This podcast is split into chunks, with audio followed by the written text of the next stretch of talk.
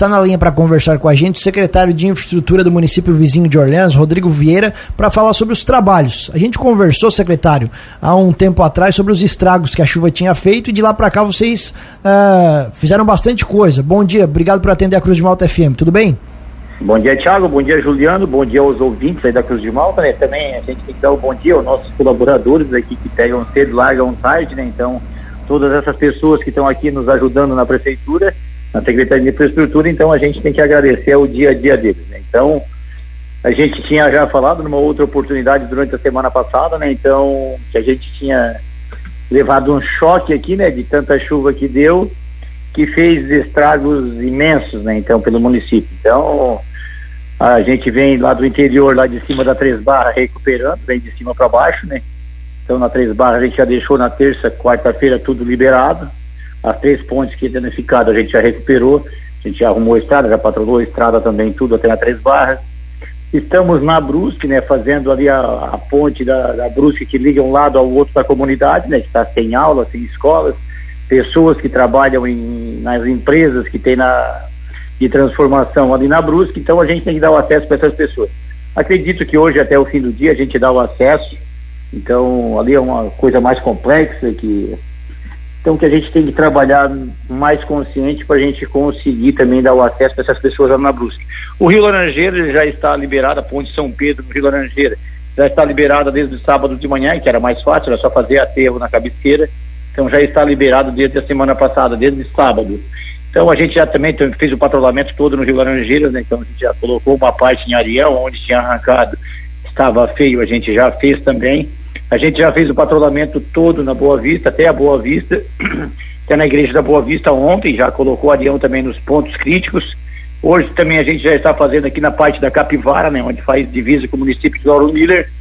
Então a gente vai estar trabalhando aí durante essa semana, até amanhã, de repente até no sábado, né? Para a gente tentar recuperar essas duas últimas pontes que faltam. Então, o nosso trabalho aqui é árduo, né? Não, a gente não para. A gente até depois do horário a gente fica pensando o que fazer, que às vezes até a gente fica sem palavras, né, para falar sobre as coisas que aconteceram. No domingo à tarde também deu um outro temporal aqui em Orleans, para atingir o centro da cidade, né, que alagou vários pontos aqui da, do nosso da nossa cidade, vários bairros ficou alagado, né, com muita chuva mesmo. Então a gente tem que trabalhar e botar a cabeça no lugar e fazer as coisas que devem ser feitas e pensar naquilo que a gente pode prevenir para que não venha mais acontecer.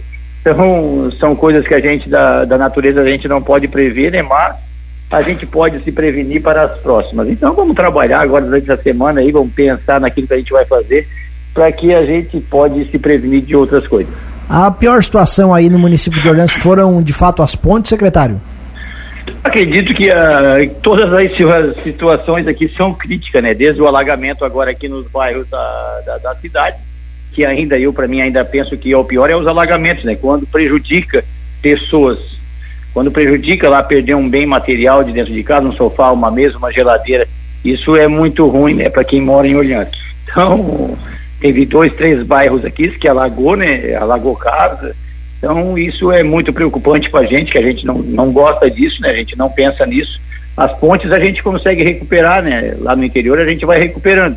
Agora, a família ali, já fica o medo, já fica o receio de ficar até, até para dormir à noite a gente já fica com receio, né? Pô, ontem deu uma chuvarada, alagou minha casa, será que hoje não vai dar outra? Então a gente tem que pensar nisso. Ainda os estragos aí no interior a gente vai recuperando aos poucos. Quais foram os bairros atingidos? E o, esse, esse alagamento que o senhor se refere foi na, nessa chuva de domingo, é isso?